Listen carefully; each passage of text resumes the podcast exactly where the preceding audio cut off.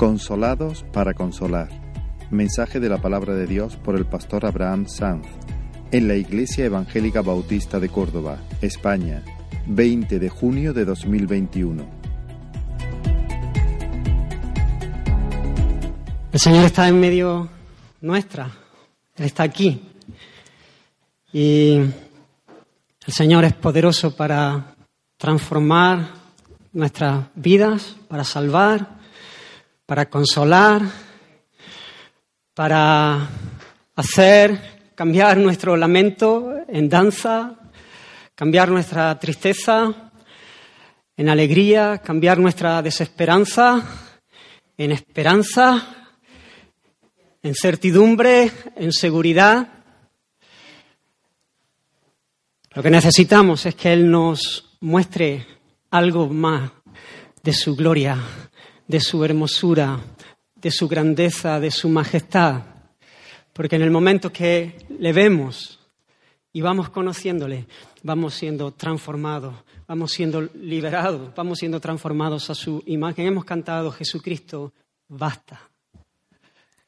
Y a veces decimos Jesucristo es suficiente, pero para nosotros eso del suficiente nos suena como a cinquillo.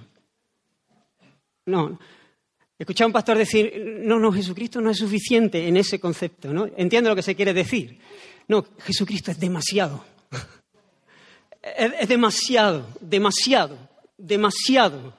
Él es glorioso, Él es glorioso y Él está aquí por su Espíritu Santo. Y me gustaría compartir un texto que se encuentra en la segunda carta de Pablo a los Corintios, en el capítulo 1. Vamos a leer los versículos desde el 3 al 11, aunque voy a centrar la exposición simplemente en los primeros versículos, aunque mencionaré algunas cosas de los otros. Segunda de Corintios capítulo 1, y vamos a comenzar la lectura en el versículo 3. Esta tiene que ser una de las iglesias raras donde todavía se escuchan las páginas de la, de la Biblia. es bonito, ¿eh? Es bonito. Muy bien, dice la palabra del Señor.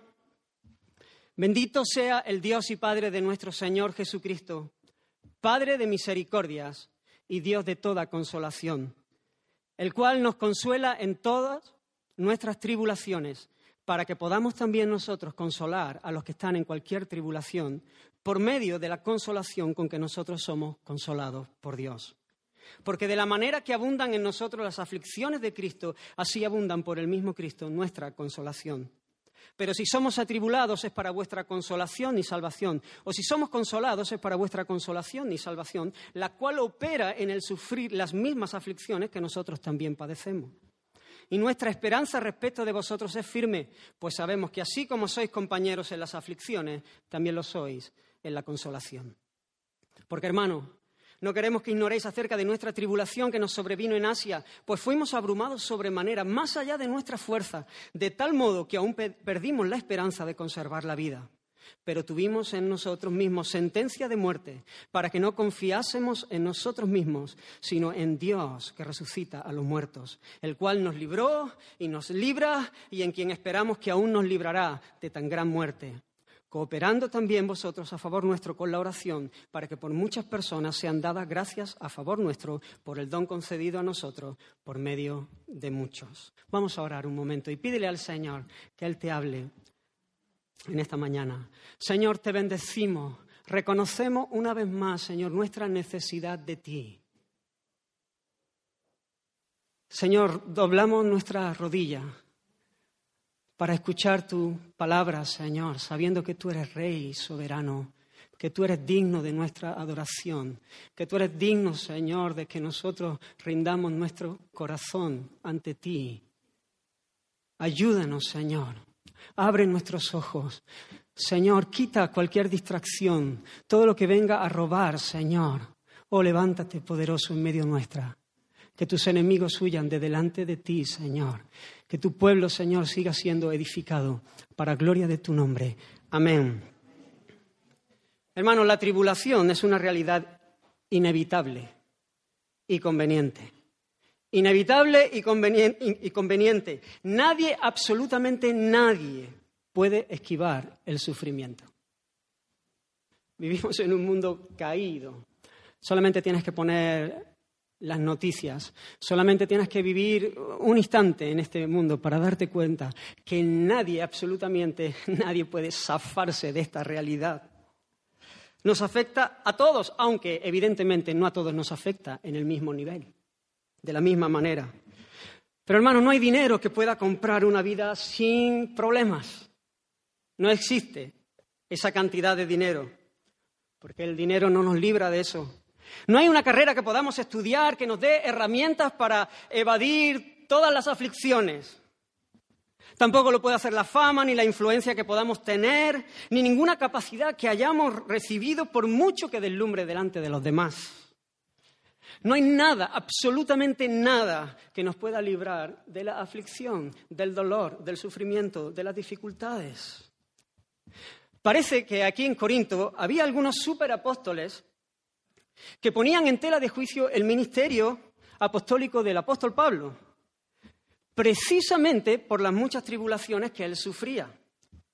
Como si éstas fuesen el resultado de su falta de piedad o la evidencia de que Dios no estaba bendiciéndole y respaldando su ministerio. Ellos decían, ¿cómo, ¿cómo, va a ser alguien bendecido por Dios? ¿Cómo va a ser alguien usado por el Señor si mira cómo le va la vida? Si es que está lleno de cicatrices. Hermanos, sufrimos como consecuencia de nuestro pecado, como decía antes, como parte de una raza caída que se rebeló contra Dios, en la cual se hace evidente las consecuencias de nuestra maldad y el justo juicio de Dios.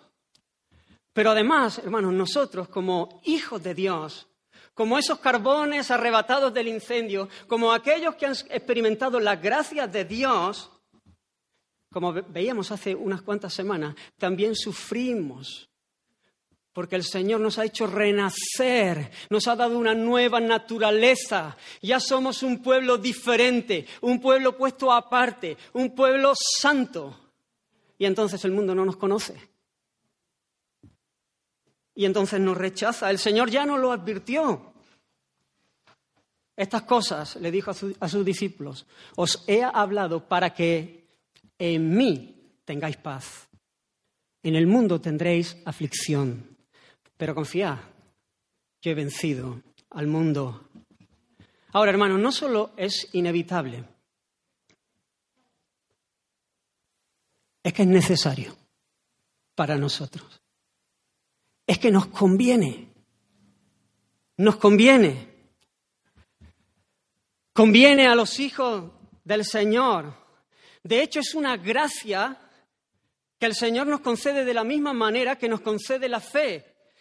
El apóstol Pablo, escribiendo a los filipenses, le dice, porque a vosotros os es concedido a causa de Cristo, no solo que creáis en Él, sino que también padezcáis por Él. O sea que no solamente se nos ha concedido fe, sino que se nos ha concedido la gracia de poder padecer por el nombre de Cristo.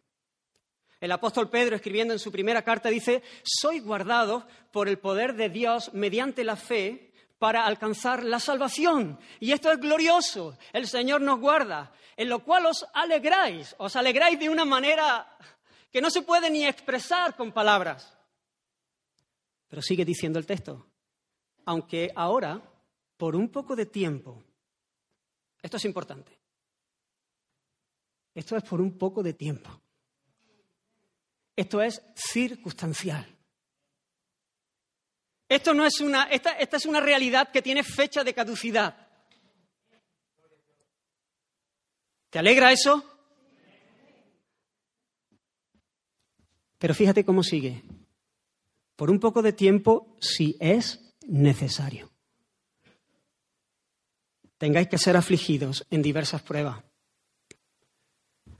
Dios nunca va a permitir un sufrimiento en la vida de, sus hijos que no sea necesario. Necesario. Que no contribuya para el bien de su hijo. porque Él ha hecho un compromiso con su propia gloria de bendecirnos. Él jamás se volverá atrás de hacernos bien.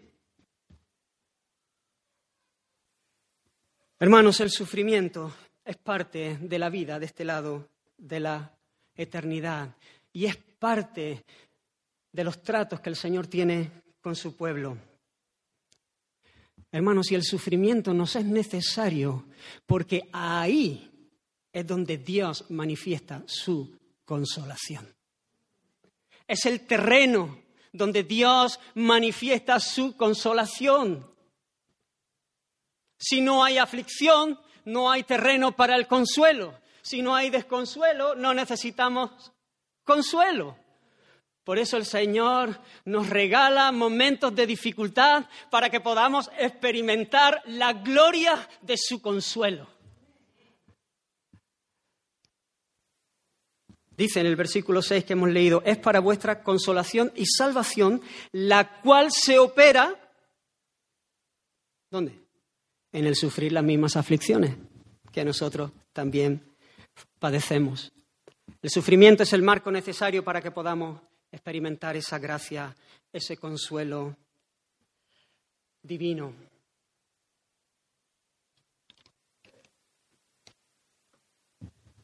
Ahora hay algo importante, hermanos. Todos sufrimos, pero no todos sufrimos bien.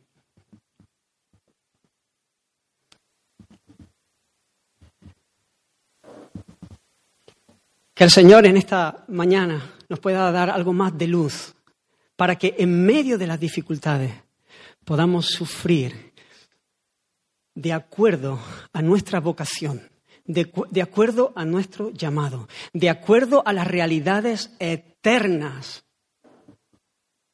que son nuestras por el Evangelio, por la obra de Dios en nuestras vidas. Y en esta mañana quiero hablar algo de la consolación que Dios ha provisto para sus hijos en medio de cualquier aflicción, en medio de cualquier situación que podamos atravesar y considerar uno de los propósitos que nos muestra el texto, tanto para la aflicción como para el consuelo de su pueblo, de manera que glorifiquemos a nuestro Dios y seamos instrumentos en sus manos para que otros también le admiren y sigamos de esta manera también glorificándole. Mira cómo empieza hablando el apóstol Pablo de su Dios. Pablo no es alguien que está escribiendo desde la cubierta de un crucero por el Mediterráneo con la pulsera del todo incluido en su muñeca. El que escribe, inspirado por el Espíritu Santo, es alguien que está experimentado en quebranto experimentado en sufrimiento. Mira, él en algunas ocasiones cita su currículum de sufrimientos. Y en esta misma carta él dice, de los judíos cinco veces he recibido 40 azotes menos uno. Cinco veces. 40 azotes menos uno. Tres veces he sido azotado con varas. Una vez apedreado. Tres veces he padecido un naufragio. Aquella vez que, fue apedreado en Listra, dice que lo sacaron arrastrando de la ciudad y lo dejaron como muerto, lo dieron por muerto, por muerto. Tres veces he padecido un naufragio. Una noche y un día he estado como náufrago en alta mar. En caminos, muchas veces. En peligros de ríos, peligros de ladrones, peligros de los de mi nación, peligros de los gentiles, peligros en la ciudad, peligros en el desierto, peligros en el mar, peligros entre falsos hermanos, en trabajo y fatiga, en muchos desvelos, en hambre y sed, en muchos ayunos, en frío y en desnudez. Y además de otras cosas, lo que sobre mí se agolpa cada día, la preocupación por todas las iglesias. Madre mía, uno mira el testimonio de este hombre y dice, pero ¿cómo, es posible? ¿Cómo es posible? Si uno piensa solamente en una de las cosas de la lista, una, una, y se ve superado. En esta misma carta el apóstol dice, en todos fuimos atribulados. De fuera, conflictos. De dentro, temores. Porque no es solamente lo que viene de fuera, hay una batalla dentro también. Tribulaciones de todos los colores, de todos los tipos. A nadie le sorprendería que alguien así estuviese quejoso, lleno de tristeza, siempre recordando las cicatrices de la vida para llamar la atención y así al menos poder recibir algo de consuelo. Pero cuánta gracia, qué precioso se ve en nuestro Señor en la vida del apóstol Pablo, porque él empieza diciendo, bendito, bendito sea el Dios y Padre de nuestro Señor Jesucristo. Y fíjate cómo le llama, Padre de misericordias y Dios de toda consolación. Ese es nuestro Dios. Nuestro Dios es Padre. Él es la fuente de donde fluyen las misericordias. Y Él es el Dios de toda consolación. Hermanos, todo, absolutamente todo lo que recibimos, lo recibimos por misericordia, no porque lo merezcamos. Y hermanos, esto es importante que lo entendamos, que lo tengamos presente cada día de nuestra vida, porque nos ubica. Porque aunque muchas veces conocemos la teoría, luego en la práctica nos sorprendemos a nosotros mismos comportándonos, como si mereciésemos las bendiciones. Y a veces incluso nos molestamos cuando las cosas no salen como nosotros queremos. Cuando no alcanzamos aquello que nos hemos propuesto nosotros alcanzar. Hermanos, si tienes vida, aliento, alimento, abrigo, familia, amigos, sentidos para apreciar la belleza, capacidad para el placer, es pura misericordia. Mucho más si hablamos, si tienes nueva vida en Cristo, si eres salvo, misericordia, pura misericordia, todo es misericordia. Hermanos, si Dios no fuese misericordioso, ninguno de nosotros estaríamos aquí. Si Dios nos hubiese dado el justo castigo que merecen nuestros pecados, lo que merecen nuestras obras, ya todos, absolutamente todos, habríamos sido consumidos. Uno podría mirar el sufrimiento y pensar en un Dios perverso que disfruta o al menos se desentiende, no le importa su creación. De hecho, muchos son los que piensan así, de esta manera. Pero mira cómo, cómo lo describe alguien que verdaderamente le conoce. Que está experimentado en quebranto, sí, sí, pero que le conoce. Que ha sufrido un montón de aflicciones por causa del Evangelio, pero que le conoce. De, de hecho, Pablo sabe lo que sabe porque ha vivido lo que ha vivido.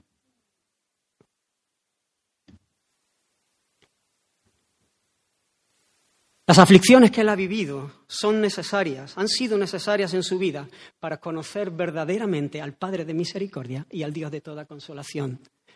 Por eso precisamente Él puede gritar, ese bendito sea, y puede gritar de su Padre, que es el Padre de misericordias y el Dios de toda consolación.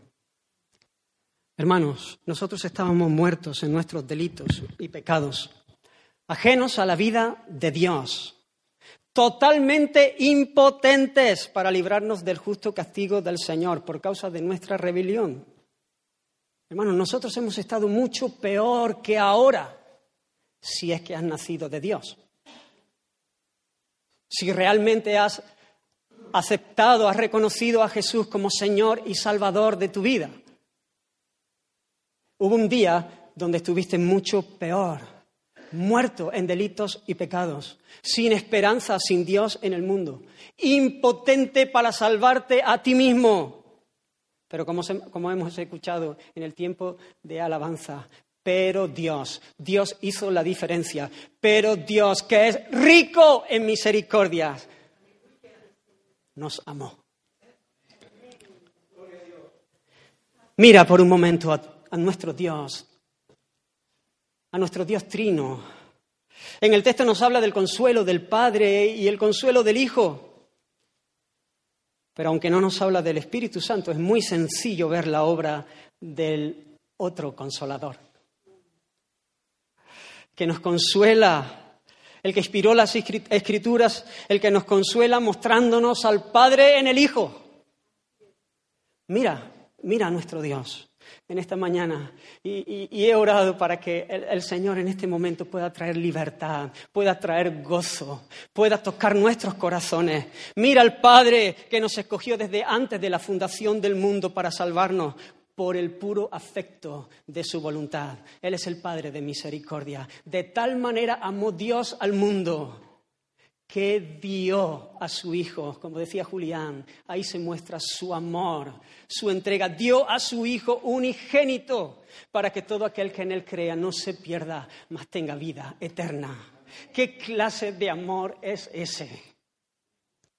¿Qué clase de amor es ese?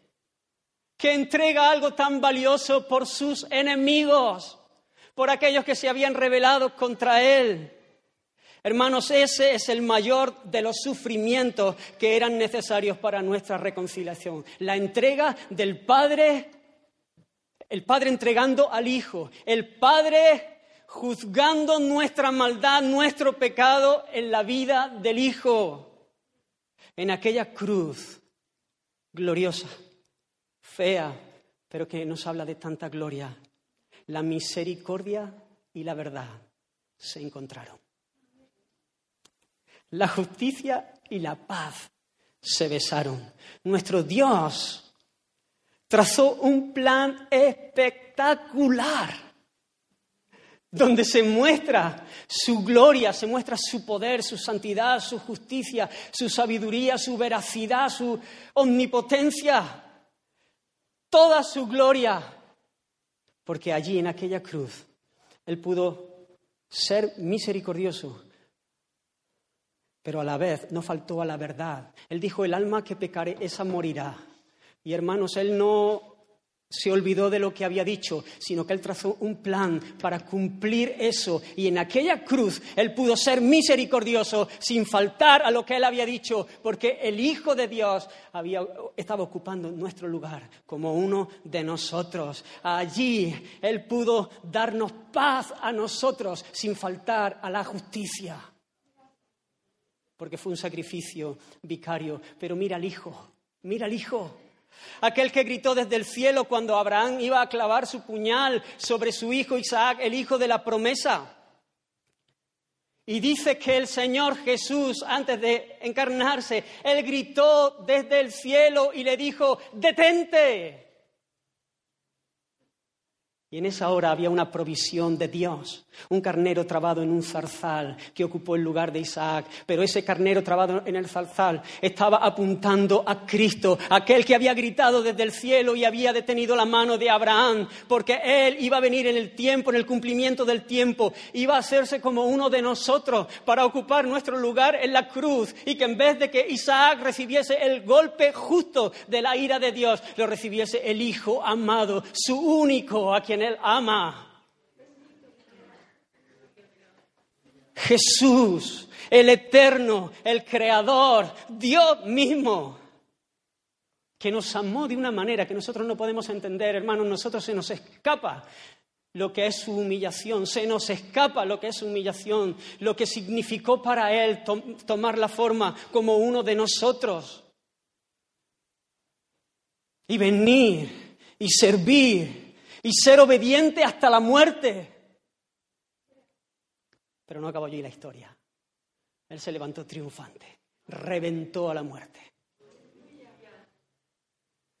Y él ascendió a los cielos y ahí está. Ahí está nuestra cabeza, ya está en el cielo. Y si la cabeza ha entrado en el cielo, hermanos, eso es garantía de que nosotros también entraremos. Eso tiene que darnos un fortísimo consuelo. Esa es nuestra esperanza. Y es más, Él hoy intercede por nosotros. Mira al Espíritu Santo, que el Padre envió después de que nuestro Señor ascendiese a los cielos.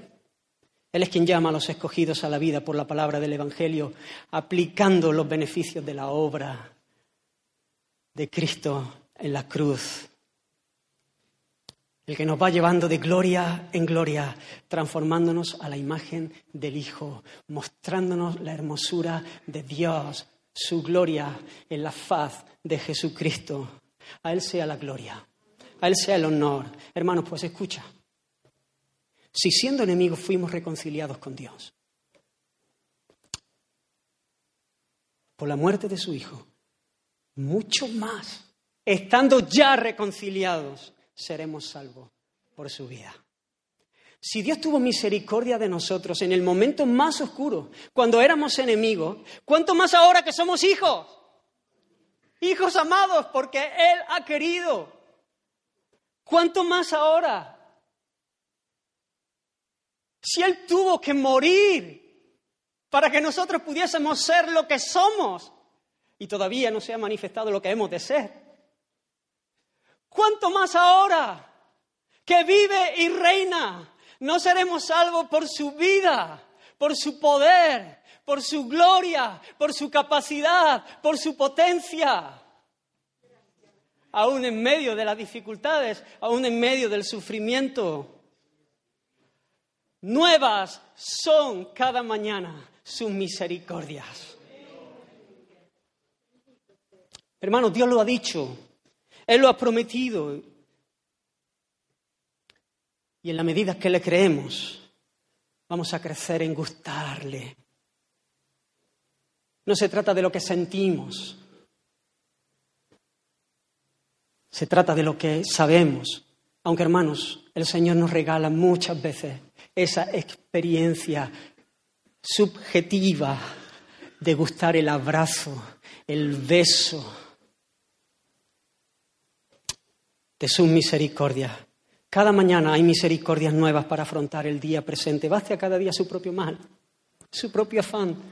Pero hay provisión inagotable para los hijos del Señor de sus misericordias. Hermanos, nuestro consuelo es Dios mismo, porque Dios no nos ha venido a, traer un regalo que ha comprado por ahí para hacernos ricos, no, el Señor ha venido a enriquecernos consigo mismo, Él se ha dado Él a nosotros. Y Él ha venido a morar en nosotros.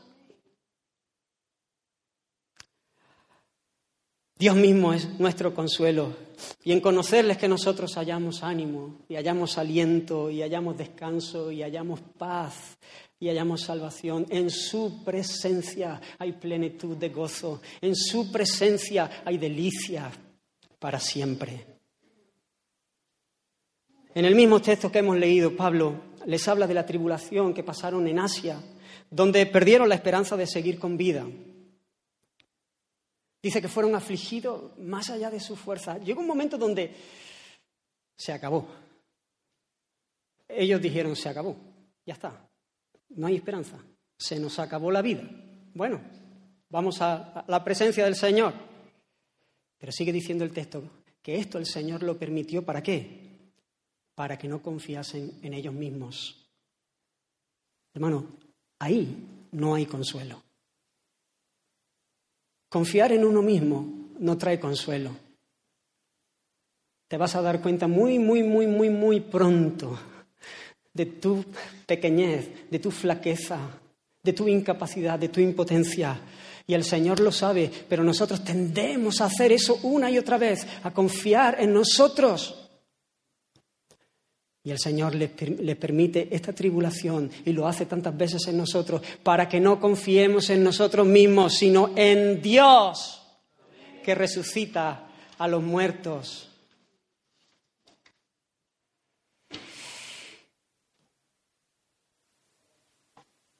Tendemos, hermano, a, querer poner nuestra confianza en, nuestra capacidad. Nos cuesta quedarnos quietos esperando la salvación del Señor. Queremos hacer las cosas en nuestras fuerzas. Pero el Señor es rico en misericordia. Y por eso nos regala estas cosas, estos momentos de dificultad, de aflicción, estos momentos donde no hacemos pie, donde se nos coge el pellizco en el estómago, para que empecemos a levantar la barbilla y dejemos de mirarnos a nosotros mismos y pongamos nuestra mirada por encima de las montañas de donde viene nuestro socorro, por encima de los montes, allí, allí viene nuestro guardador, nuestro socorro, el Señor Todopoderoso. Hermanos, cuando nosotros nos desubicamos y comenzamos a mirarnos demasiado y comenzamos a confiar en nuestras capacidades, en nuestro brazo de carne, nuestro Padre amoroso nos tiene que coger y ubicar y nos disciplina para que seamos como Él, mansos y humildes.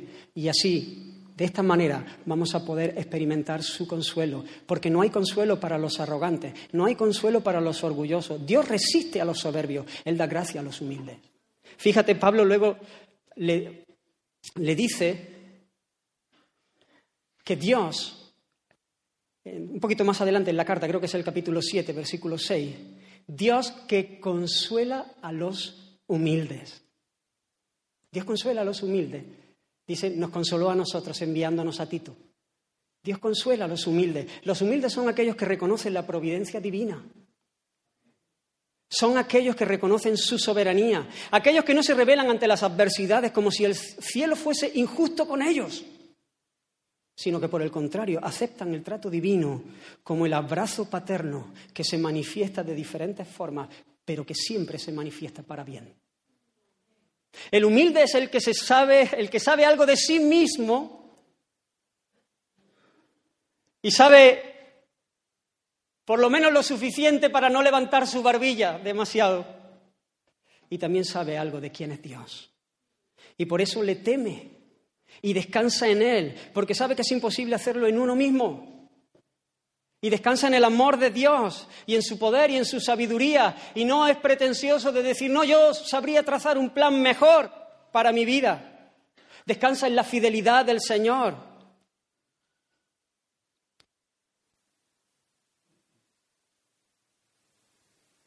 Hermanos, necesitamos de vez en cuando que el Señor trate con nosotros y que podamos decir, como dijo el salmista, bueno me es haber sido humillado.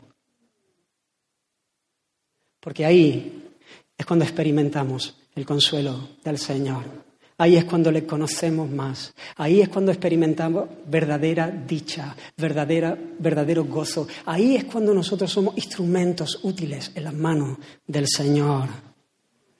Ahí es donde le conocemos y le admiramos y nuestra fe se fortalece porque, hermanos, todos aquellos que conocen a Dios, todos aquellos que conocen el nombre de Dios, dice la Escritura, que confiarán en Él si Dios nos permite ver algo de su gloria, entonces nosotros correremos a Él en fe y en confianza. Se trata de ver, se trata de conocer.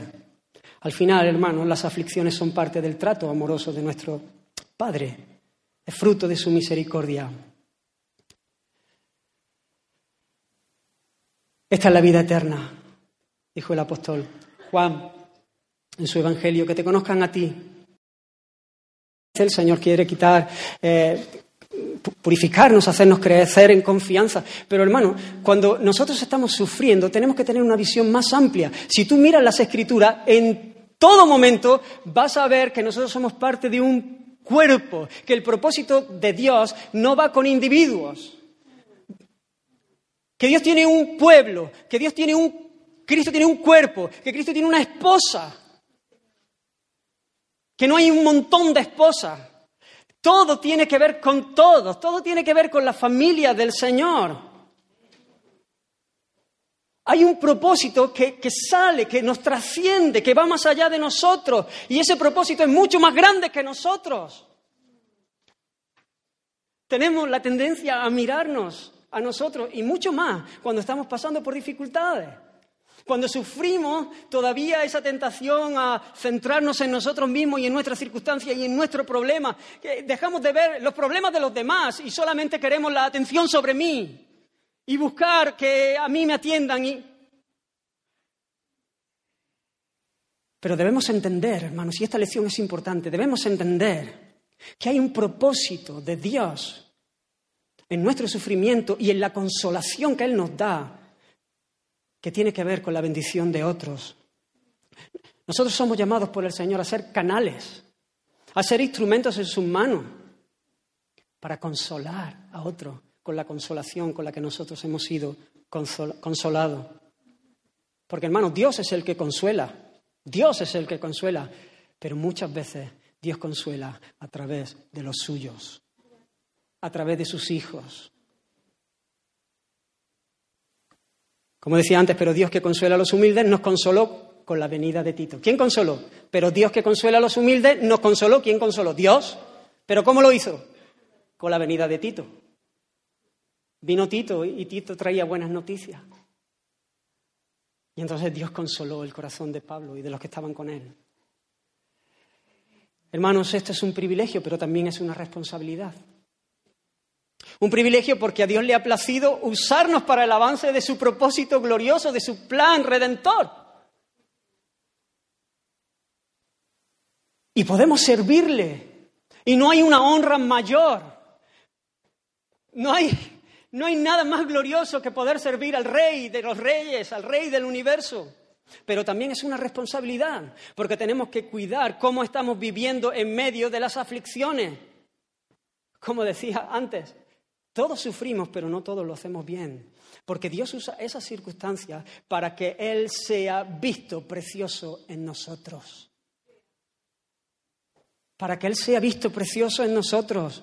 Su poder se perfecciona en nuestra debilidad. Como aprendió Pablo, Él lo entendió. Él dijo, líbrame de este aguijón una y otra vez y otra vez. Hasta que el Señor le dijo, bástate mi gracia. Y Él lo entendió. Ah, y se gozó en, su debilidad. ¿Por qué? Porque en medio de su flaqueza, en medio de su debilidad, se podía observar el espectáculo de la gloria de Dios, el poder de Dios obrando. Nadie necesitaba la capacidad de Pablo. Todos los que le rodeaban lo que necesitaban era la capacidad divina de Dios, ver a Dios, ver a Cristo, ver su hermosura para ser salvo Hermanos, tu flaqueza, que en medio de tu debilidad se pueda manifestar el poder de Dios. Deja de luchar con tu propia fuerza, corre al Señor, porque eso es lo que necesitamos nosotros que tú hagas con tu vida. Eso es lo que necesitáis vosotros que yo haga, que yo rinda mi voluntad. Eso es lo que necesitamos como hermanos. Eso es lo que necesita tu esposa o tu marido de ti. Eso es lo que necesitan tus hijos. No ver un superhéroe, sino ver al Dios de toda gracia. Como dijo Pablo, nosotros no nos predicamos a nosotros mismos, sino a Jesucristo como Señor y a nosotros como vuestros siervos por amor a Jesús. El que se predica a sí mismo quiere mostrar todas sus fortalezas, todas sus virtudes y siempre está queriendo esconder sus flaquezas.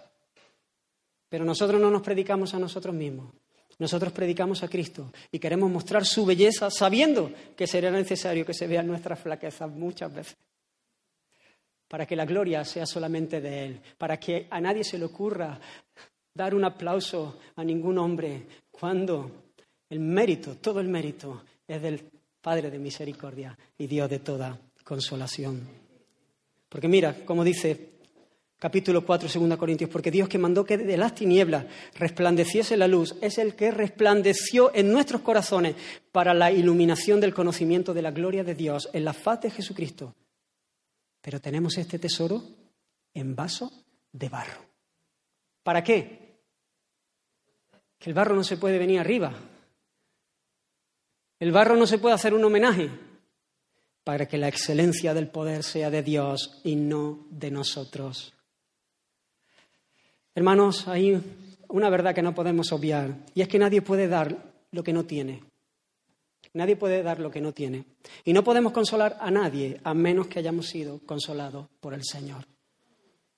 Nada de nosotros va a ser un consuelo verdadero para el que sufre.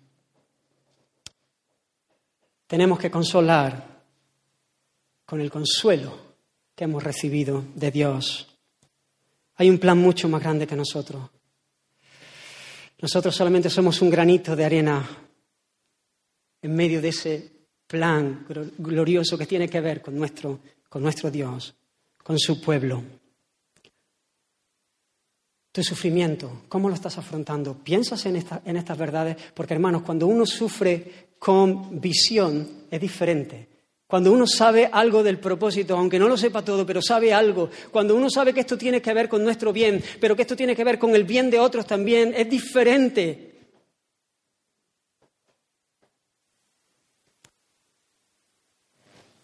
¿Recordáis a José? Génesis 50, 20 dice, vosotros pensasteis mal contra mí, hablando José a sus hermanos, mas Dios lo encaminó a bien. ¿Recordáis la historia de José? Por todas las cosas que él tuvo que pasar. Pero fíjate cómo él, cómo él lo ve. Mas Dios lo encaminó a bien para hacer lo que vemos hoy, para mantener en vida a mucho pueblo. Tribulaciones de José, consolaciones de Dios. Dios fue tratando, Él fue conociendo a Dios, Dios fue promocionándolo. Al final, un pueblo entero consolado por la consolación con la que José había sido consolado. El apóstol Pedro, él lloró amargamente porque traicionó al Señor Jesús, pero Jesús ya le había advertido antes. Él le dijo que Satanás lo había pedido para zarandearlo, pero él había rogado por él. Jesús había rogado por Pedro y había, había rogado para que su fe no faltase. Y le dijo, y tú una vez vuelto, confirma a tus hermanos. Esto no va de ti nada más. Una vez vuelto, ve y confirma a tus hermanos. Luego él escribe y nos deja esa, esas letras en su carta, más el Dios de toda gracia. y somos consolados con la consolación que Él recibió. El que nos llamó a su gloria eterna en Jesucristo. Después que hayáis padecido un poco de tiempo, Él mismo os perfeccionará. Él mismo os perfeccionará, dice Pedro, el que había llorado amargamente. Él mismo afirmará, os fortalecerá y, os establecerá. A Él sea la gloria y el imperio, no al vaso de barro. A Él sea la gloria y el imperio por los siglos de los siglos. Lo hemos estado viendo en la vida del apóstol Pablo. Sus sufrimientos contribuyeron en consolación para los corintios. Y obviamente lo vemos en la vida de nuestro Señor Jesucristo. No hay sufrimientos comparables. Y nosotros estamos aquí porque Él sufrió lo que sufrió. Porque ya conocéis de la gracia de nuestro Señor Jesucristo que por amor a vosotros se hizo pobre siendo rico. ¿Para qué? para que vosotros con su pobreza fueseis enriquecidos. Tú eres rico porque Él se hizo pobre. Muy rico, muy rico. Eres muy rico, demasiado rico. Eres, tan rico que es que no, no sabes contar. No eres capaz de echar la cuenta. Aunque a veces no lo sepamos, aunque a veces vengan los ruidos de este mundo y nos distraigan. Pero eres rico porque Él se hizo pobre. Y hermano, mientras preparaba el mensaje, y estoy terminando, y estaba orando al Señor, me acordé mucho de Manuel y Miriam. De cómo el Señor no solamente en su soberanía decidió que pasasen, yo creo que es una de las experiencias más difíciles que una persona puede pasar. Y es la muerte de un hijo, Judá Emanuel. Diré su nombre varias veces, pero es totalmente intencional.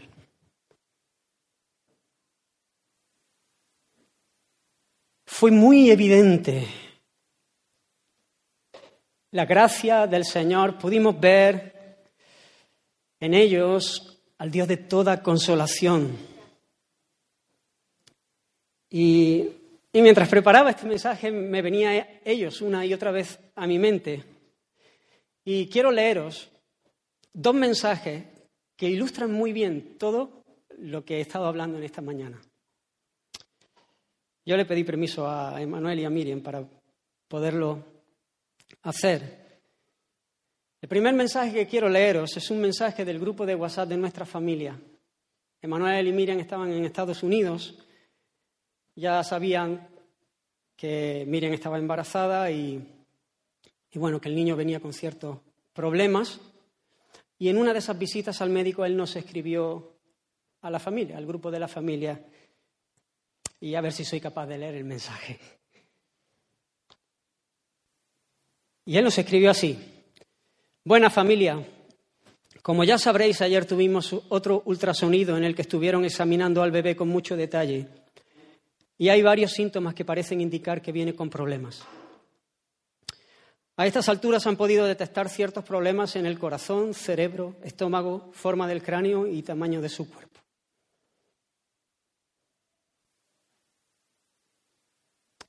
Además, un nuevo análisis de sangre volvió a confirmar la presencia de ese tercer cromosoma 18. Obviamente es un golpe duro, especialmente después de que en la última visita nos dijeran que sorprendentemente todo parecía normal Aún así, seguimos confiando en el Señor. Confiamos en que su gloria será vista, ya sea porque Él sane a nuestro Hijo o bien porque nos dé la gracia para llevar esta situación de manera que experimentemos que Él es suficiente para mantener nuestras almas en paz en medio de esta tormenta. Dios también gobierna cuando el viento viene de cara. Una cosa que sabemos es que Él está formando a nuestro Hijo con la misma precisión que nos hizo a cualquiera. Nuestra confianza es que a Dios no se le ha escapado ese tercer cromosoma, sino que todo está orquestado para mostrar su belleza. Por eso podemos decir con el salmista, tú formaste sus entrañas, tú lo hiciste en el vientre de su madre, te alabaremos porque formidables y maravillosas son tus obras. Su embrión vieron tus ojos y en tu libro estaban escritas todas aquellas cosas que fueron luego formadas, sin faltar una de ellas. Os pedimos vuestras oraciones para que nuestros ojos no se aparten del Señor un solo segundo y sigamos sintiendo nuestros pies sobre la roca inamovible y segura, aunque la vida se ponga cuesta arriba. Hay muchas preguntas en nuestras mentes y solo podemos esperar ver lo que Dios hace. Nuestra esperanza es que su gloria será vista y esa será nuestra bendición. Cuando yo leí ese mensaje, imaginaos, sentí diferentes emociones. Por un lado sentí un dolor profundo al pensar en la vida de Judá Emanuel, a pensar en la vida de Emanuel y Miriam, de la familia, de... Pero cuando yo estaba escuchando este mensaje, leyendo este mensaje, hermano, en medio de ese dolor se levantó un canto en mi corazón pude sentir una admiración, no de él o de ellos. Pude ver esa gracia del Dios de toda gracia, esa potencia del Dios que nos consuela en medio de las tribulaciones y que hay un consuelo siempre. Nunca su consuelo se queda por debajo de nuestra tribulación, de nuestra necesidad, sino que es oportuno y que es lo que necesitamos en ese momento. Pude admirar al Señor, darle gracias y le escribía algo así, ¿no? Cuando leí ese, mensaje, me sentía un dolor profundo, pero que a la vez sabiendo que el Señor está en su trono, que Él gobierna, sentía un gozo profundo de lo que Él estaba haciendo. Oramos para que el Señor hiciera su voluntad, pedimos un milagro, queríamos que Dios lo sanase, pero descansamos en su perfecta voluntad. Finalmente, la mayoría conocéis la historia. Él nació, pudimos disfrutarle un par de meses y murió aunque el Señor sigue usándolo para bendecir nuestra, nuestras vidas hoy. Y ahora quiero leer un segundo mensaje. Y fueron las palabras de Manuel en el funeral. Bueno, lo explico después. Hola, leo. ¿Qué decir cuando pierdes a tu hijo y ni siquiera has podido estar para despedirte? Él estaba en Estados Unidos cuando falleció. Eclesiastés 11:5 dice, como tú no sabes cuál es el camino del viento o cómo crecen los huesos en el vientre de la mujer encinta, así ignoran las obras de Dios, el cual hace todas las cosas. Esa es la humildad que estábamos hablando. Esa es la humildad necesaria para ser consolado, para experimentar el consuelo. Son muchas las preguntas sin respuesta que se agolpan en la mente Humildad que el Señor hace en nosotros. Muchos pensamientos que pueden llegar a confundir, pero hay algo que sabemos bien, Dios es bueno y Él es fiel. Y esto es suficiente para mantenernos con paz y estables en medio de las tormentas. Dios no dormía mientras Judá se formaba, ni miraba hacia otro lado mientras aquella pieza extra de ADN se quedaba donde normalmente no lo hace. Una vez más, como siempre, Dios estaba buscando nuestro bien de hecho, el mayor de los bienes que Él puede concedernos, que le conozcamos mejor y veamos de forma más clara quién es Él. Porque cuanto mejor le conocemos, más satisfecha queda nuestra alma, aunque nos falte todo lo demás. Judá vino para hacer muchas cosas en poco tiempo. Su vida tenía un propósito y mucho sentido. Él nos ayudó a ver un Dios más grande, más bueno y más cercano. Desde que estaba en el vientre, Dios lo usó para enseñarnos que el mayor milagro no era su sanidad, sino poder experimentar en medio del dolor la presencia amorosa del Dios que rige el universo. Dios nos hizo sentir que Él estaba cerca de aquellos que le buscan y nos abrazó como Padre en medio de nuestra debilidad y nuestros temores. Y con su abrazo nos hizo sentir esa paz y descanso que solo Él sabe dar. Verdadera paz verdadero descanso. No ruido para evadirte, no, no, no, no ruido, no una fiesta para evadirte. Verdadera paz que sobrepasa nuestro entendimiento, paz que el mundo no reconoce. Judá vivió una vida corta pero plena. No solo mostró la gloria de Dios y dejó huellas, sino que también vino y se fue siendo amado por muchos. Tuvo el amor de sus padres, sus hermanos, sus abuelos, sus tíos, sus primos, hermanos de muchas congregaciones, que ni siquiera pudieron verlo y hasta de sus doctoras y enfermeras. Por eso Judá siempre será un testimonio de que Dios es bueno y fiel. Cuando le recordemos y mencionemos su nombre, Judá Emanuel, alabaremos al Señor con acción de gracia, porque Dios estuvo, porque Dios está y porque Dios estará con nosotros. Esto es lo que significa su nombre. Judá, alabanza, Emanuel, Dios con nosotros. Tú formaste sus entrañas, tú le hiciste en el vientre de su madre. Te alabaremos porque formidables, maravillosas son tus obras. Estamos maravillados y nuestra alma lo sabe muy bien. Aquí, hermanos, vemos la aflicción en perspectiva. Aflicción, consuelo y consuelo para otros al ver la hermosura de Cristo en ellos. Y además ellos tienen una gracia y una capacidad para mañana cuando tengan que consolar a alguien que pase por una situación semejante, poderle dar un abrazo y consolar con el consuelo con el que ellos fueron consolados en ese momento. Pero hermanos, ¿quién no experimentó gozo, consuelo al verles caminar ese valle? Y traigo este ejemplo porque es relativamente reciente. Hermanos, sé que hay aquí personas sufriendo. ¿Alguien me puede dar un pañuelo? Estoy aquí yo sufriendo con esto, pero es, poca cosa. Gracias.